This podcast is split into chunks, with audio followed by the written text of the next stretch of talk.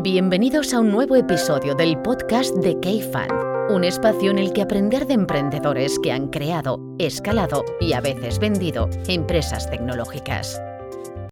El episodio de esta semana lo patrocina Bob.io, la startup que se encarga de gestionar tu equipaje al volar de forma segura y a un precio asequible. Despreocúpate de llevar tus maletas al aeropuerto y facturarlas antes de coger tu vuelo, o evita tener que esperar para recoger tus maletas al llegar a destino. Bob lo hace por ti. Descubre más sobre sus servicios y ofertas para estas navidades en bob.io. Buenos días a todos, estoy aquí con Pablo. ¿Qué tal, Pablo? Muy bien. Y tenemos hoy con nosotros a Victoriano Izquierdo, CEO de Graphics. ¿Cómo estás, Vic? Muy bien, muy bien, aquí estamos. Oye, cuéntanos un poquito de forma resumida, que tú te enrollas mucho algunas veces, eh, cómo es tu trayectoria hasta llegar a montar Graphics. pues eh, nazco en Granada. Nazco y Pazco. y eh, estudio informática. Eh, acto seguido, eh, con mi socio Miguel, nos ponemos Bueno, bueno, a bueno, hacer- espera, pero antes de estudiar informática ya hacías muchas cosas. Sí, sí, a mí me gustaba mucho hacer fotos antes de estudiar informática y entonces estaba muy metido en el mundo de los medios eh, en general. Trabajaba con ellos. Y eras el fotógrafo oficial del EVE, ¿no? Sí, sí, ¿Con sí. 14 años o algo así? No, más, más. 15, 16. Bueno. Ah, pues sí, mucho más. Mucho más. Bueno, no. Oye, Greta tiene esa edad. Oye, pero yo ahora estoy recordando una cena que tuvimos con Manu Gamero. Sí. Cuando estabas en el instituto o en el cole, ¿no intentaste montar, qué era? ¿Una red social o qué Sí, era? ¿El, qué- un ¿O el Facebook. blog? ¿O cómo Eso era fue en la universidad. ¿En la universidad? Sí. Previo a montar estos, sí, sí. Era, yo vivía en un colegio mayor y la idea era, de alguna forma, que la gente de la residencia, eh, que éramos 200 y pico, se conociera mejor usando grafos, o sea, entendiendo cómo estaban conectados por similitud de variables que tenían, de dónde eran, ¿no? que estudiaban, y también cómo se hablaba en redes sociales. Y eso fue un poco el germen. ¿Y en la carrera es donde conoces a Miguel? A tu socio. No, no, yo le conozco con cuatro años. Ah, de eh, toda la vida. En preescolar. sí, sí, de toda la vida.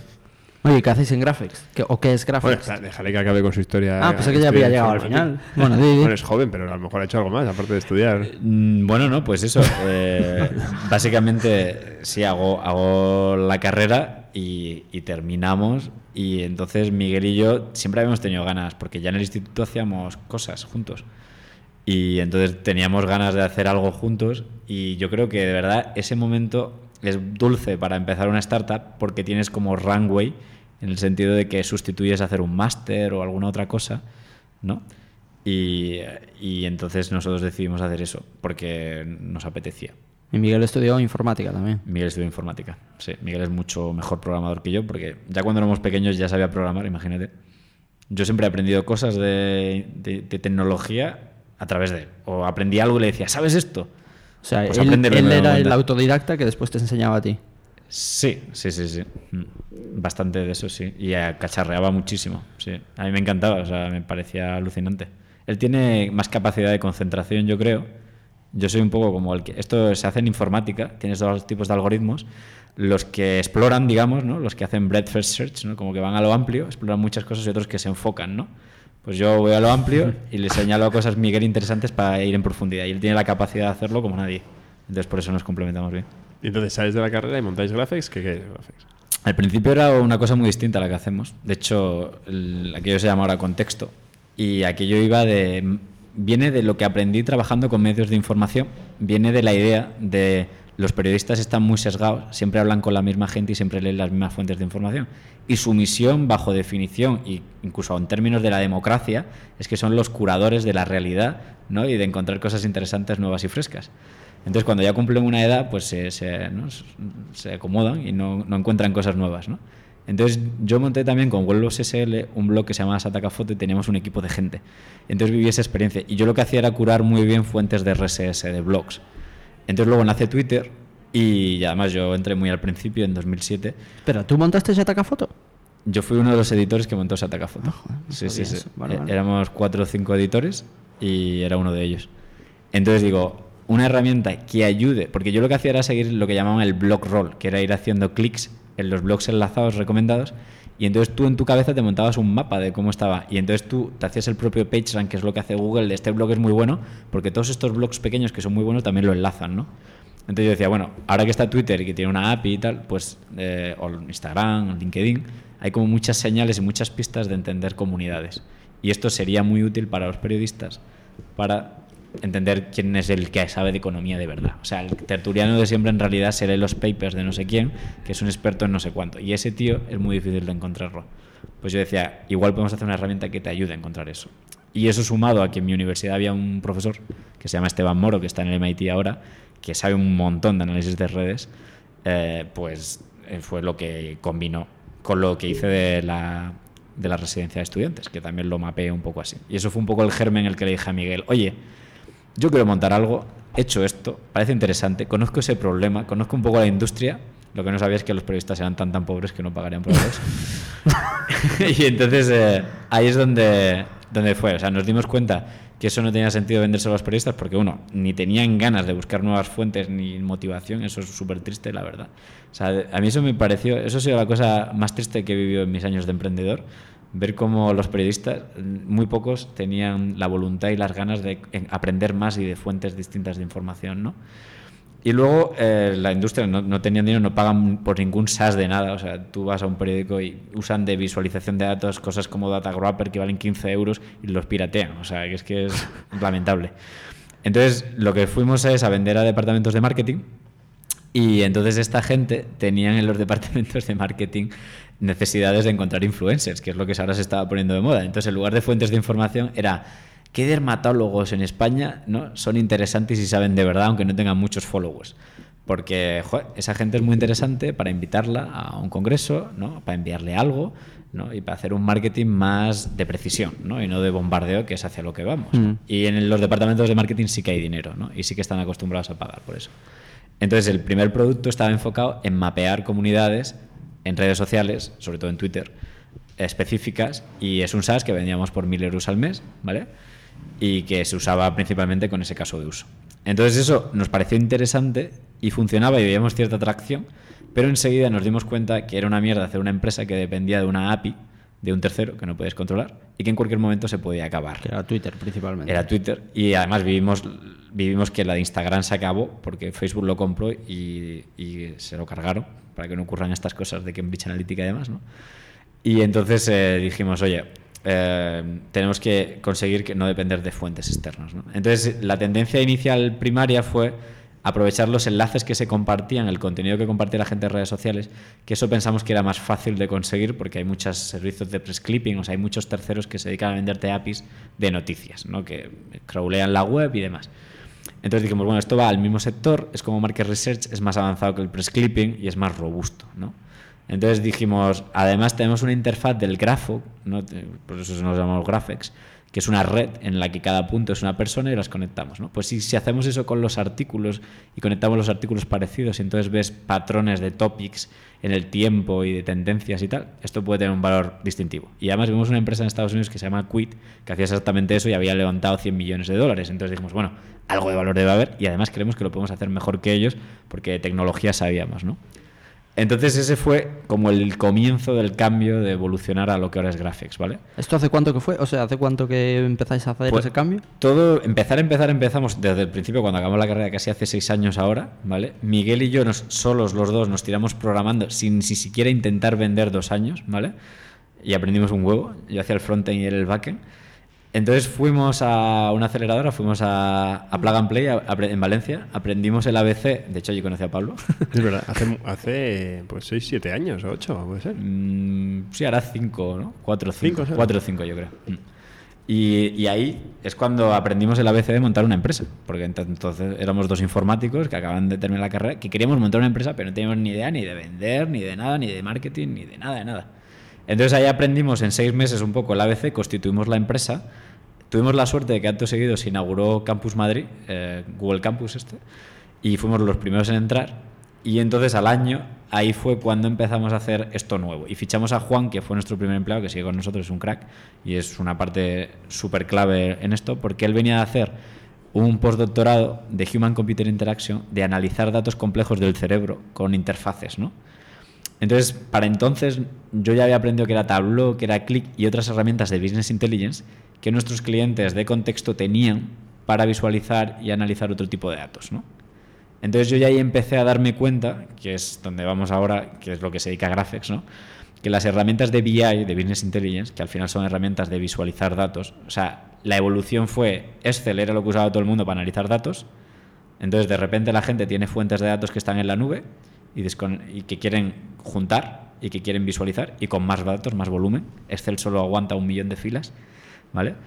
Y además eh, quieren crear dashboards, ¿no? Quieren crear una tele en la que veas las métricas de las KPIs, ¿no? Entonces ese mercado se estaba empezando a madurar y ahora es tan maduro que acaban de vender este año Tableau, que es uno de los grandes players a Salesforce por 13.000 millones, ¿no? Y Looker. Y Looker la ha comprado Google por 2.000, 3.000. O sea, todo el mundo tiene una herramienta de BI, todo el mundo visualiza los datos así. Eso ya es maduro, eso ya es el estado del arte de la analítica hoy, ¿no? Entonces ahora diría que lo que veíamos venir, lo siguiente, y es donde entramos, y ahí fue un poco donde empezamos a coger una visión más clara, más madura, antes de que entrarais vosotros de inversores, ¿vale? Que fue... Eso que no lo hemos dicho, por No lo hemos cierto. contado. que- Bueno, sí, sí. Disclaimer. Es un disclaimer. Graphics, yo estaba, iba a decirlo, pero como ha empezado y ya tiene tan buen flow, he dicho, no voy a pararle. Pero bueno, Graphics es una participada de Cafan. Sí, sí. Una de las primeras, yo creo. No sé si fue la sexta o algo Sí, así, algo así. creo. Bueno, empezamos a hablar antes de que montarais el fondo. O sea, que Iñaki ya estaba como montando y tal, y, y ya empezamos a hablar. O sea, nos tiramos como un año de conocernos, de mira, hacemos esto, no sabemos si un día levantaremos dinero. Yo ya te quería invertir desde entre canales, es que era imposible. No es- No, no queremos levantar dinero porque no sabemos qué íbamos a hacer con el dinero, ¿no? que es un poco el problema que tienen muchas startups, ¿no? que levantan y luego se, se ponen a hacer cosas que no están muy claras. ¿no? Entonces ahí ya sí que dijimos, vale, sí que vemos muy claro, muy claro que la industria está intentando hacer cosas más allá del- de, los dashboards, o sea, quieren predecir cosas, quieren explicar preguntas complejas con datos y un dashboard no sirve para eso, un dashboard sirve para ver que las ventas han bajado, pero no por qué, porque hay muchas variables, es muy complejo. Los científicos no usan dashboard para hacer papers académicos, o sea, hacen cosas más complejas, para explicar la realidad del mundo. Pues las empresas se quieren sofisticar y de esa sofisticación ahora mismo es contratar un data scientist que te vale muchísimo dinero, o sea, 60, 70, 80, 100 mil en España y mucho más en el extranjero, dificilísimo de encontrar, o sea, la mayoría de equipos no empiezan porque no encuentran gente, y que además el tío tiene que escribir código en Python o en R para él mismo, con su estilo, que no tiene ningún tipo de framework de resolver ese problema, tiene que aprenderlo porque no sabe de negocio. O sea, una cosa primitiva. O sea, es imposible pensar que una cosa tan clave como tomar decisiones estratégicas, que siempre se han tomado decisiones estratégicas con datos en las empresas, pero antes era datos que partían de tu intuición y cosas que haces en la cabeza. Pero es impensable, pen- es impensable que no vaya a haber algo mejor que eso. Entonces, a la vez veíamos que surgía un tipo de herramientas nuevas que están especializadas en construir modelos predictivos, ¿vale? Entonces, para el que no lo sepa, eh, los modelos predictivos eh, consisten en hacer un algoritmo, o sea, hacer una función matemática a la que tú le das unos inputs, ¿no? O sea, tú tienes, por ejemplo, lead scoring, ¿no? Oportunidades de negocio que tiene la empresa, ¿no? Pues te llega un tío a la web y te rellena un formulario y te dice, pues mira, yo, eh, o mejor lo que hacen los bancos del credit score, ¿no? Que te dan un- una hipoteca o no, ¿no? Eso mucha gente lo ha vivido o ha oído hablar de ello, ¿no? Tú dices tu edad, cuánto dinero ganas al mes, cuánto vale la propiedad que te quieres comprar, si estás casado o no. O sea, el banco te pregunta mil cosas y con eso al final pues deciden, oye, eh, este tío tiene una probabilidad alta o baja, ¿no? Pues esa función eh, a lo largo de la historia se ha hecho de mil formas. O sea, se ha hecho con mera intuición humana, ¿no? De me fío o no me fío de este tío. Se ha hecho con cosas, reglas básicas matemáticas de si gana más de tanto, sí o no, y luego mezclándolas un poco más. Pues ahora se hacen con algor- se hace con lo que se llama machine learning, aprendizaje automático, que aprende de datos del pasado, de otros clientes anteriores, y entonces aprende a distinguir no ya solo que una variable es más importante que otra, sino que esa conjunción de elementos. O sea, si al final los que han estudiado matemáticas en el instituto y estudiaban muchas cosas de álgebra, pues en realidad iban de eso. O sea, iban de ver puntos en un espacio con muchas dimensiones que ni siquiera puedes visualizar en tu cabeza y detectar regiones, zonas que predicen bien que tendrán un outcome, ¿no? que tendrán una- un resultado. ¿no? Entonces, bueno, en definitiva, la cuestión es que la mayoría de herramientas que hay y hacer eso ahora mismo es magia negra. O sea, eso es una artesanía pura y dura. O sea, a pesar de que es ciencia de datos y demás, hay un montón de parámetros, un montón de cosas que elegir y entonces los productos que han emergido lo que hacen es hacer por fuerza bruta muchas pruebas y quedarse con el que mejor funciona. Pero, o sea, hay tantas pruebas que pueden ser infinitas. que Con la predicción que mejor funciona. con la predicción que mejor funciona viendo los datos del pasado y cogiendo algunos de sample, ¿no? de prueba. ¿no? Total, que eso está muy bien y funciona, y a estas, muchas de estas empresas le va muy bien, como Data Robot o H2O y demás, ¿no? Pero al mismo tiempo, eso no te sirve para tomar decisiones estratégicas. O sea, eso solo te sirve para las reglas que tú tienes eh, de juego, ¿no? De que yo doy credit scoring con estas variables, ¿vale? Pues ese tío se lo doy o no se lo doy. Pero no te sirve para cambiar tú, tomar decisiones de negocio, ¿sabes? Ser creativo, digamos, ¿no? Y si cambiaras tú tal cosa, si, tuviera, si tus clientes se quedaran más o se fueran. O sea, para eso no sirve. Y eso es todavía súper complejo. Y ahí, en ese tipo de problema es lo que nos centramos nosotros. O sea, nosotros hacemos una herramienta que es capaz de dar un tipo de insight y de guiar a la persona sin saber escribir código, pero que tiene mucho conocimiento de analista. O sea, esto no está pensado para democratizar el data science con tu abuela que haga cosas chungas. No, está pensado para que alguien que tiene conocimiento de negocio, que tiene intuiciones de negocio, le pongamos unas interfaces, ¿vale? Que le digan cosas y él las termine de validar o no y pueda tomar decisiones y pueda hacerse una idea de los resultados que pueden tener si cambia una cosa u otra, ¿vale? Y esto tiene tres áreas de aplicación principalmente. Market research, o sea, investigaciones de mercado, interpretar datos que vienen de encuestas o datos que vienen de patentes, datos que vienen de textos, de cosas desestructuradas, cosas que se dicen en las noticias, cosas que se dicen en Twitter, etcétera, etcétera, que de ahí aprendimos un poco en la primera herramienta. Luego tenemos Consumer Insights, o sea, que es más de aprender de tus clientes, o sea, de las transacciones que hacen, eh, de, qué productos compran juntos, de ver qué cliente se va a ir, de datos que vienen de tu CRM básicamente, ¿vale? O de las herramientas de medición, que hoy se mide al detalle cada cosa que hace un cliente en un entorno digital o incluso en una tienda. Y luego, por último, el People Analytics, que es entender a tus empleados, ¿no? O sea, esas serían como las tres áreas a las que vamos. Mira qué resumen te he hecho. Joder, sí, la verdad es que no podíamos haber ido. Sí, ¿eh? sí, yo lo he pensado. Igual me he extendido demasiado. Hombre, está bien, está bien. Y, y, y bueno, y, y- no sé, y- y- me lanzo. Sí, claro. Sí, sí, pregunta. Vale, ¿y, y qué desafíos tenéis ahora mismo? Porque claro, esto Sí. está en una etapa un poco que dices, joder, por un lado todo el mundo le da muchísima importancia, Sí. Por otro lado digo, eh, pues supongo que cuando os acercáis, bueno, supongo no, porque me lo sé, pero quiero decir que, que vender esto no es tan fácil, ¿no? Es, ¿a quién, quién es el que te compra esto normalmente? ¿Quién es el que toma la decisión o el que lo utiliza? Mm, Sí, sí, pues eso es la clave, claro, que quién en las empresas son los que se están dando cuenta que el mundo va por aquí y que, que, y que, y que además que con consultores no te sirve, porque la inercia inicial que tienen las empresas es contratar otros humanos que sepan data science y tal y te resuelvan la papeleta y te den un informe y te digan lo que tienes que hacer, ¿no? Pero, pero la cuestión es que ahora hay mucha gente que vemos, antes venían de transformación digital, diría, ¿no? Que fueron los que empezaron a recabar datos de las empresas. O sea, el primer reto que tuvieron las empresas era, vamos a hacer un CRM, sí. o sea, vamos a registrar estos datos, ¿no? Y eso ya parece que se está quedando maduro. O sea, no creo que haya una sola persona que estudie un MBA y no sepa que tiene que hacer eso. O sea, porque no sea lo más importante que le cuentan que tienen que hacer, ¿no? Y entonces ahora ya yo creo que ya estamos en, en lo, que en los MBAs lo que se resalta es la parte del análisis de la- y de qué hacer con esos datos, ¿no? Entonces sí que hay, yo creo que nuestro perfil que nos compra es pues alguien que tiene entre 30 y 45, 50 años, yo diría que hasta los 50 es cuando llega más nuestro target, que tiene que trabaja en una empresa normalmente grande, ahora sobre todo estamos yendo a empresas más grandes, ¿no? Y que tiene la noción de este tipo de problemas. ¿Qué es Y- una empresa grande? Para que, que- o sea, ¿cuál es tu cliente objetivo? Pues una empresa que a lo mejor tenga más de mil empleados, ¿no? Aunque también tenemos en los casos de uso que son más de market research y tal, sí que vendemos a lo mejor a empresas más, más pequeñas, ¿no? Que a lo mejor tienen Agencias, 100, ¿no? 200 o agencias, ¿no? Que, cuyo fin es generar informes con datos, ¿no? Entonces, de hecho, nosotros tenemos esa, esa disyuntiva, ¿no? Que por un lado vendemos muy bien a agencias porque, claro, su, su misión, su pain principal es generar inteligencia, ¿no? Y la empresa grande todavía está decidiendo, o sea, mi opinión es que las empresas grandes que van a durar son los que tienen gente que saben que saben analizar datos, o sea, y que no lo que no lo compran a un tercero, porque esto de que te van a un McKinsey, te resuelva la papeleta, aprenda todo de Por tus ejemplo. datos, y- por ejemplo, o un Bain, o un BCG, o un consultor de, de estos de negocio que son chavales espabilados, y luego se vaya a tu competencia y sepa lo que te funciona y lo que no, irremediablemente tu ventaja competitiva se está yendo con él, ¿no? Y además tú tampoco la terminas de asimilar bien, porque no acabas de comprender bien del todo por mucho que te haga un PowerPoint resumen, ¿no? Entonces yo creo que las empresas están empezando a concienciar de esto y quieren más cocinarse in-house sus datos, sus cosas, y por eso creo que el futuro está más porque el cliente final compre directamente estas soluciones. Y vamos viendo que eso va ocurriendo, ¿no?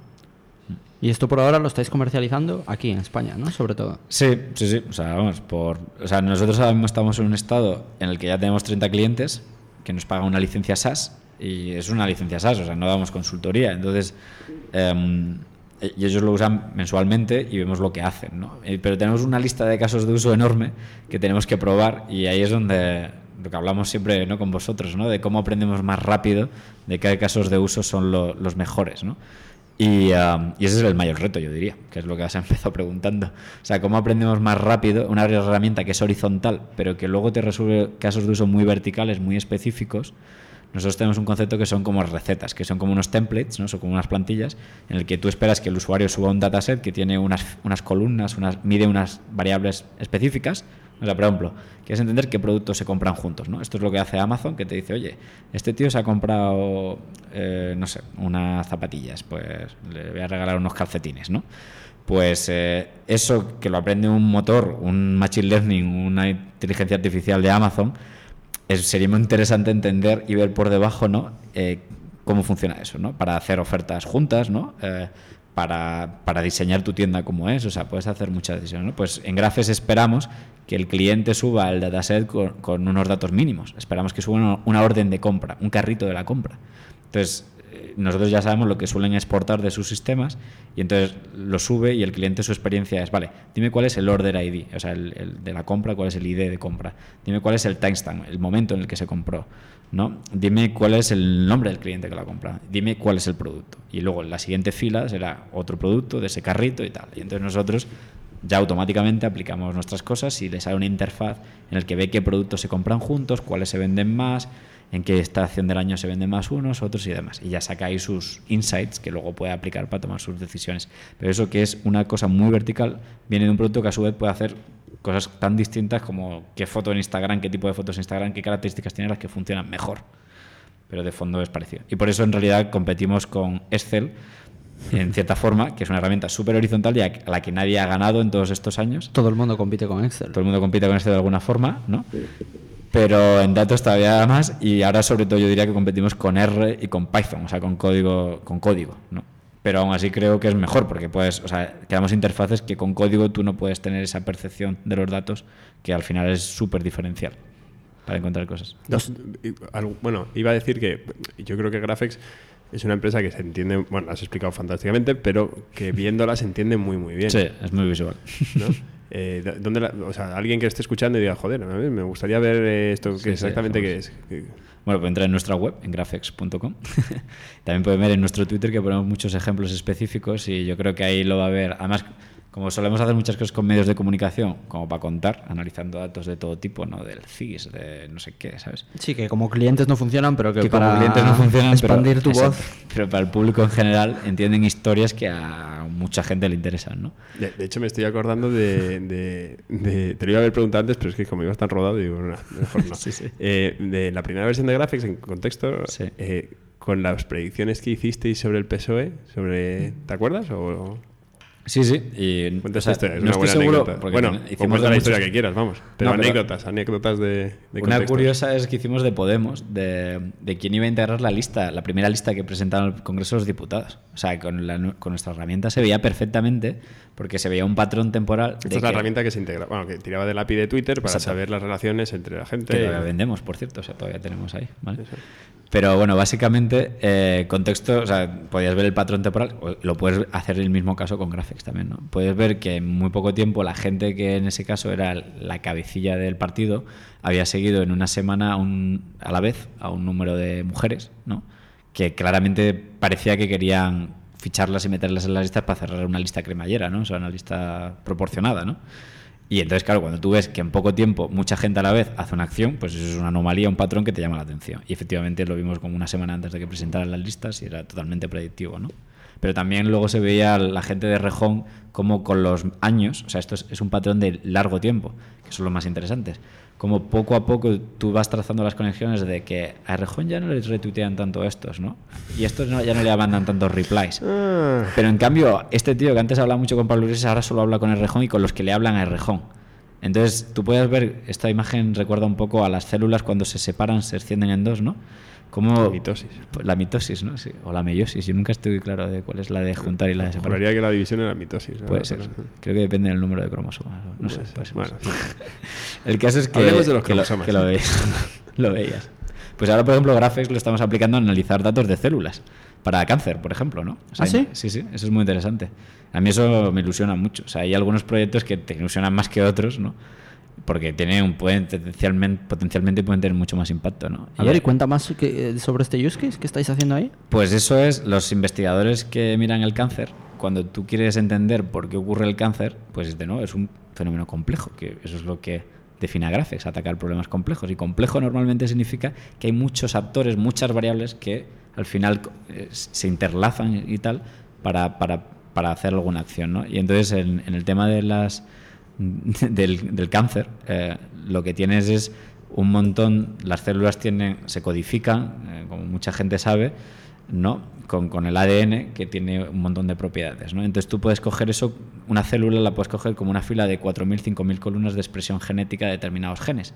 Entonces cuando coges esa misma célula, una célula normal, células normales y células con cáncer, con grafes rápidamente puedes ver qué combinaciones distintas, qué les diferencia unas de otras, ¿vale? Y eso es un problema computacionalmente bastante complejo, ¿vale? Y que, y que, y que normalmente la medicina no ha tratado así. Y ahora se trata de hacer con, con datos en este campo de la bioinformática. Y ahí es cuando rápidamente luego eso lo cruzas también con las células de los pacientes que duran más tiempo y menos, y entonces encuentras dónde están los genes causantes y puedes aplicar un método, ¿no? Chulada. Y eso es una pasada. O sea, eso fue por un amigo mío que es investigador de esto y hizo una prueba y con células del páncreas. Este que tuvo Steve Jobs, pues, ¿os acordáis? El cáncer este de Steve Jobs de páncreas. A los médicos lo que hacen es miran imágenes del cáncer, de las células y tal. O sea, miran qué pinta tiene, qué forma, cómo se desarrolla. Y con eso intentan distinguir si es un tipo de cáncer de páncreas, el benevolente o el otro. Esto lo cuenta en su mítico discurso, ¿no? Que si era el bueno o el otro, ¿no? Entonces, la los falsos positivos, o sea, de, de esto es, es, altísimo. O sea, quiero decir, Claro. es muy difícil a un médico distinguirlo, ¿no? O sea, es muy difícil, no es 100%. En cambio, la, la marca, el, el fingerprint, ¿no? La, la huella genética, sí que es súper predictiva. Entonces, ahora lo que se hace es que con eso, y enseguida tú lo ves en nuestra herramienta, como es que son súper distintos, ¿no? Y eso es bastante novedoso. O sea, a mí me flipa que esto no lo haya hecho alguien antes. O sea, y con esto puedes distinguir diabetes distintas, etcétera, etcétera, ¿no? Entonces es un campo muy interesante, por ejemplo. Bueno, normalmente está utilizado para inteligencia de negocio, ¿no? O sea, que es Claro, una maravilla. sí, sí, por eso. es- por eso sí, sí. Que no lo, no lo aplicamos ni vendemos tanto eso porque no sabemos cómo es el mercado, pero bueno, la herramienta se puede usar igualmente para eso, ¿no? O sea, no hay que cambiarle mucho, es prácticamente la misma, o sea, no hay que hacer nada especial para que puedas analizar ese dato. Y, y una preguntita, que a nivel estrategia a mí me, me parece muy interesante con Graphics. eh. Claro, vosotros estáis teniendo una estrategia más horizontal que vertical, pero se podría haber ido por el otro lado, ¿no? Se Sí. podría haber hecho en hacer una herramienta Mm. específica para, bueno, pues, Sí, por sí. ejemplo, este único, este caso. No, totalmente. Esto viene de los fundadores. O sea, quiero decir, si Miguel y yo hubiéramos estado, si fuéramos los fundadores más típicos, que son gente que en realidad, esto creo que lo describen los datos, gente que tiene 40, 40 y tantos años, que ha trabajado en la industria, conoce un problema de fondo y sabe que hay una tecnología que lo puede derrumpir, pues llegas y lo construyes, ¿no? En nuestro caso fuimos unos gente que sabía mucho de tecnología buscando un problema, ¿no? Y entonces normalmente esto no suele funcionar, salvo que tengas gente muy paciente, ¿vale? Entonces la suerte es que... Eso es verdad, porque de hecho, de hecho vuestro comienzo, eh, o sea, como hablabas de esos dos años y tal, Sí, eh, joder, estabais en unas condiciones eh, que son dignas de comentar. Sí, o sea, nosotros, a ver, ya digo, mm, Miguel y yo empezamos y nos tiramos dos, tres años, o sea, no ganando nada, o sea, perdiendo dinero. O sea, de hecho, cuando constituimos la sociedad, tenemos que pagar impuestos de autónomos, que por suerte, como éramos jóvenes, pagamos la tarifa de 50 y tal, pero, pero vamos, o sea, vivíamos juntos con otro amigo, o sea, era lo equivalente a que nuestros padres nos hubieran pagado un máster de 1.000 o 2.000 euros al año, ¿no? Para sobrevivir, ¿no?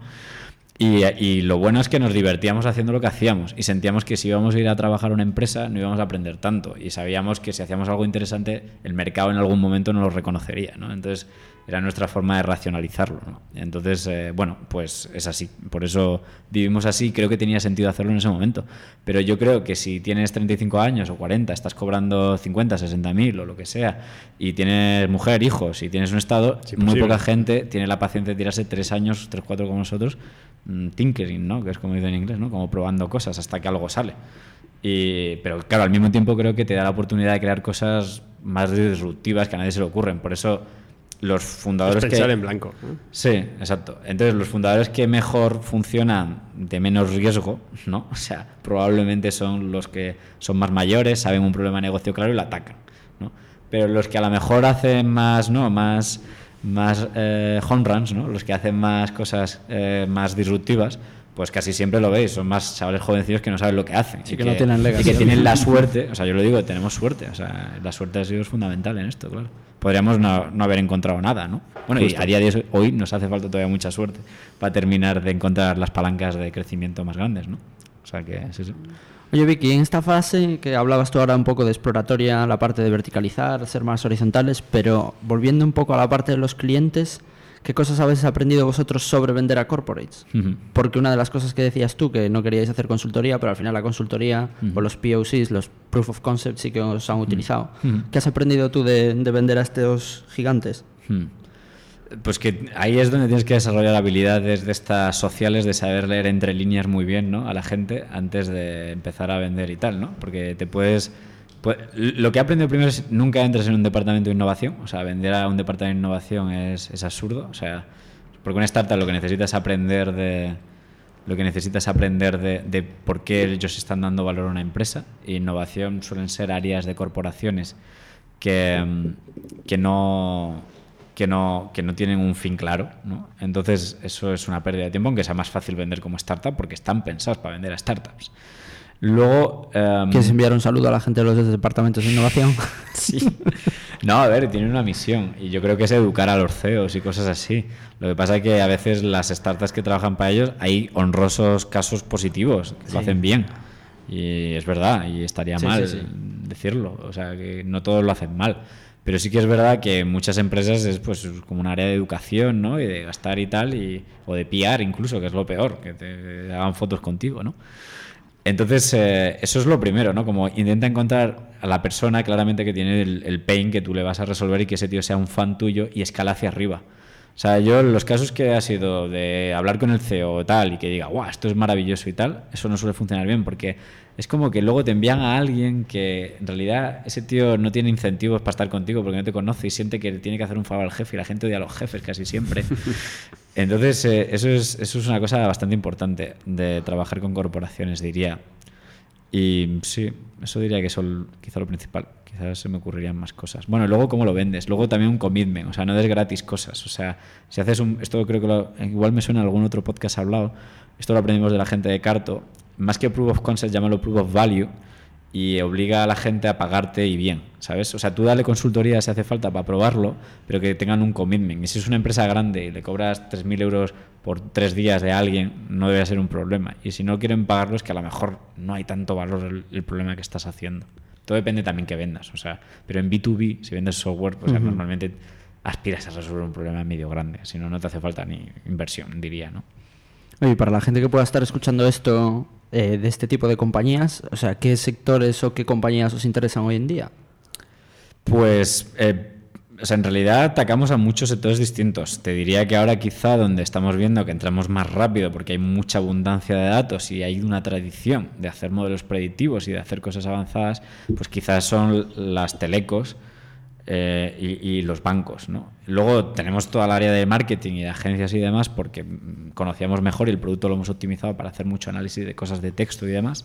Pero quizás los dos sectores más maduros son esos dos. En España también está el sector de viajes y tal, de travel, que también empieza a hacer cosas innovadoras ahí. ¿Ah, sí? Por ejemplo. ¿O qué, qué tipo de travel te refieres? ¿A las aerolíneas y demás? Sí, o las agencias de viaje, incluso por internet y tal, que hacen, recogen datos, intentan ver cosas predictivas, estacionalidad, cosas así, y ahí también hay cierta madurez, ¿no? Pero sí, yo diría que bancos y telecos lo que más. Y bueno, y luego, a ver, es que ya te digo, luego encontramos casos de uso perfectos en, en cosas muy raras. Por ejemplo, lo hemos vendido a la policía para... Es que te verdad, use case de la policía. muy chulo. está ¿Esto lo, lo publicasteis en algún lado o comentaste? Sí, de hecho, si la gente busca en YouTube Graphics, eh, Secretaría de Estado de Seguridad, Hasta o algo la así, charla del hay una campus. charla de ellos y todo que hicieron. Y hay un informe publicado y, ¿Y tal. qué hacíais con ellos? ¿O para qué os utilizaron? Pues ellos cogen ahora y intentan. ent- Es que, es que a mí estas cosas me parecen increíbles. O sea, cuántas discusiones tenemos ¿no? a nivel global de, de, de- de- de políticas y tal, de si los inmigrantes, tal o otro. Y, tal. Y- y es que lo poco que se hace con datos responder a esas dudas, que es que debería ser enteramente con eso. ¿no? Sí, para eliminar vallas Exacto, sesgos de la gente, ¿no? Entonces, pues la policía desde hace unos años, es, en concreto la Secretaría de Estado de Seguridad, que coordina todos los cuerpos de seguridad de España, recopila y estructura ese tipo de información. O sea, para cada caso, han empezado haciéndolo con los crímenes, que solo hay 300 en España, por suerte, ¿vale? Pero hay 4 millones de atestados, o sea, como de cosas que registra la policía, y en lugar de ser un texto ahí que suelta a alguien y que redacta cada vez de una manera, pues ahora dicen, oye, ¿cuántos años tenía la víctima, el autor? ¿Consumía drogas o no? ¿Qué arma usó? ¿En qué coordenadas pasaron? ¿En qué momento del día? Y al final Sherlock Holmes era un tío que hacía de puta madre el coger esos datos y predecir que el asesino o el tal había hecho otro. Pues lo que queremos es que la policía sea Sherlock Holmes, pero, pero usando una herramienta que termina de... que, que, Que escale. que escale y que complemente los datos, efectivamente. Y es alucinante lo predictivos que son los, los casos. O sea, es que yo soy alucinado. O sea, que es que al final la gente que comete crímenes tiene unas características muy particulares y según qué tipo de crímenes, ¿no? Y al final, si esto se supiera bien y estuviera concienciado, pues podremos diseñar políticas públicas muchísimo mejores, muchísimo mejores. Y, y es increíble lo, des- lo infradesarrollado que está, no ya solo en España, sino en el mundo entero. Y lo bueno es que hay esperanza, porque hay gente ahí mayor, o sea, hay gente con los que hablamos, comisarios, gente guardia civil y tal, que tú los ves, ¿no? Y que, que saben de esto y luchan internamente por meter cosas como la nuestra, ¿no? Luego podría hablar de los pains que es trabajar con la administración, ¿no? Pero, pero a mí me da pena. Para otro podcast. Sí, no, me da pena porque nuestro software, el- o sea, el los clientes más sexys que hay, que a mí me gustan, son la administración, porque son los que tienen más datos y más complejos y resuelven preguntas Claro. más complejas, ¿no? Y, eh, y es un tema ese también, sí. Mm. Por eso, la administración molaría como cliente. Cuando haga Hay las licitaciones para, más rápidas. para contar off the air. Sí, sí. En general, ¿no? La administración. la administración. Es el una de- 50%. Un tema que me gustaría tratar contigo es el tema que muchas veces lo hemos, lo hemos hablado ya varias veces, pero de forma desestructurada, que es la parte de funding. O sea, Ajá. antes decíais, es bueno, pasasteis por Plug and Play, después, yo no sé si las cifras se han publicado alguna vez, pero nosotros invertimos medio millón hace do- dos años o, Dos años, o sí, más. dos años No. y medio, creo. Hace- dos, dos años y medio. Ah, sí, hace Fue en tres, marzo Lo de- negociamos en Navidades, me No, acuerdo. Es verdad, efectivamente, es verdad. Pero ta- Hace tres. en- Lo cerramos después. Es que negocias mucho. a vosotros. Eh, después Es hicimos otra de ronda, ahí ya me pierdo un poquito, no sé si había sido de 800 o algo así por el estilo, posterior a la, la ESA, posterior, con, la sí, de- hemos con los alemanes. 900.000, ¿no? Sí. Eh, 1,3 millones, digamos, ¿no? Bueno, y que, y que además, o sea, es un poco una estrategia de financiación que no se suele ver mucho en España, en el sentido de que muchas veces se pide MRR desde el principio, eh, crece rápido, en vez de dar tiempo para hacer un producto complejo como es el vuestro. Eh, háblanos de aprendizajes tuyos eh, sobre cómo afrontar este tipo de rondas de financiación y también danos tu perspectiva, porque en esta última ronda sí que hablaste con muchos fondos europeos y con. Sí. algunos americanos avanzando bastante, de cómo ves esas diferencias, de cómo entienden ellos este tipo de plays o de productos y cómo se entienden o no entienden aquí. Sí. En general diría de lo que he aprendido en estos años, que también he pasado por Estados Unidos, he hablado en Reino Unido, en Europa, o sea, ya he hablado, he hablado concretamente con más de 120 VCs en este tiempo, porque tengo una base de datos que, que, que los registro, ¿no?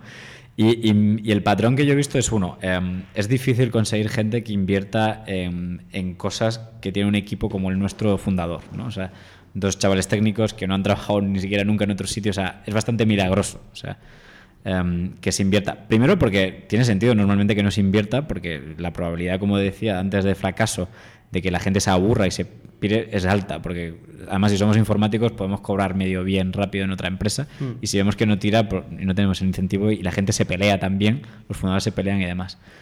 Entonces yo creo que nosotros tuvimos una suerte muy grande eh, con vosotros de que, de que existió Carto en España, eh, existe, vamos, o sea, una startup que se ha dedicado a, a explotar los datos geoespaciales, ¿no? Haciendo un producto, ¿no? Y haciendo un producto novedoso y puntero, una empresa que con ambición internacional y que también salió de unos fundadores que tampoco, tampoco tenían mucha experiencia y tal. Y Iñaki fue uno de los inversores iniciales y le salió bien.